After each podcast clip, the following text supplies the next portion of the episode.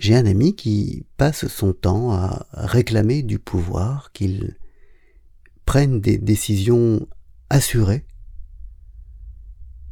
parce qu'il est le pouvoir, et, que donc, par construction, il doit avoir des informations que d'autres n'ont pas, avoir une compréhension des choses, une élévation des choses, une, des sources que, que, le commun des mortels, et, notamment lui, mon ami, n'a pas.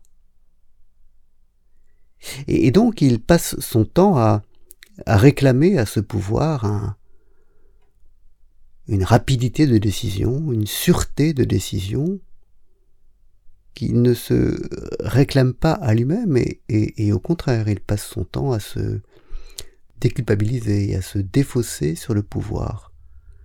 Il trouve normal d'être hésitant, de ne pas savoir là où le pouvoir, lui, devrait savoir. Et, vraiment, cette façon de raisonner me paraît être le, le symbole de, de la pensée de l'enfant. Être un enfant, c'est cela. Être un enfant, ça, ça n'est pas demander, comme euh, me dit Katia.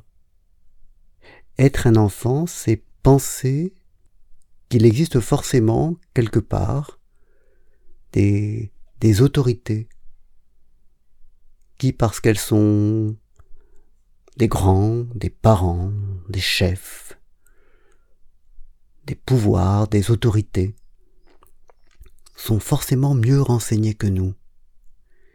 Et, du coup, comme il existe ces autorités supérieures, on peut nous-mêmes ne pas s'atteler à la tâche. Elles savent.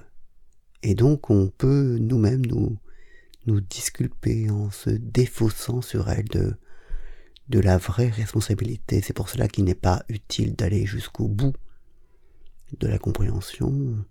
Il suffit de dire elles. Elles doivent le savoir. Elles, elles auraient dû le savoir.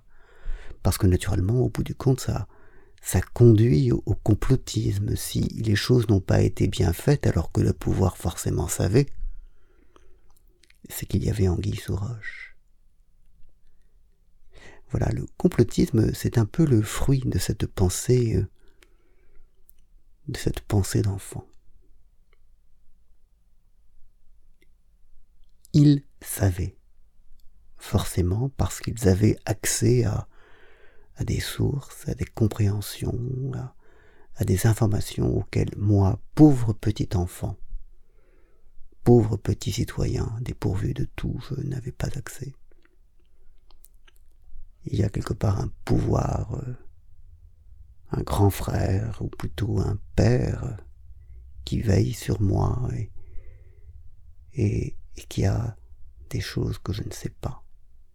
Et donc je peux taper sur lui parce que parce que ce que ce que je suis prêt à me pardonner, je ne suis pas prêt à lui pardonner à, à lui parce que je ne suis qu'un petit enfant.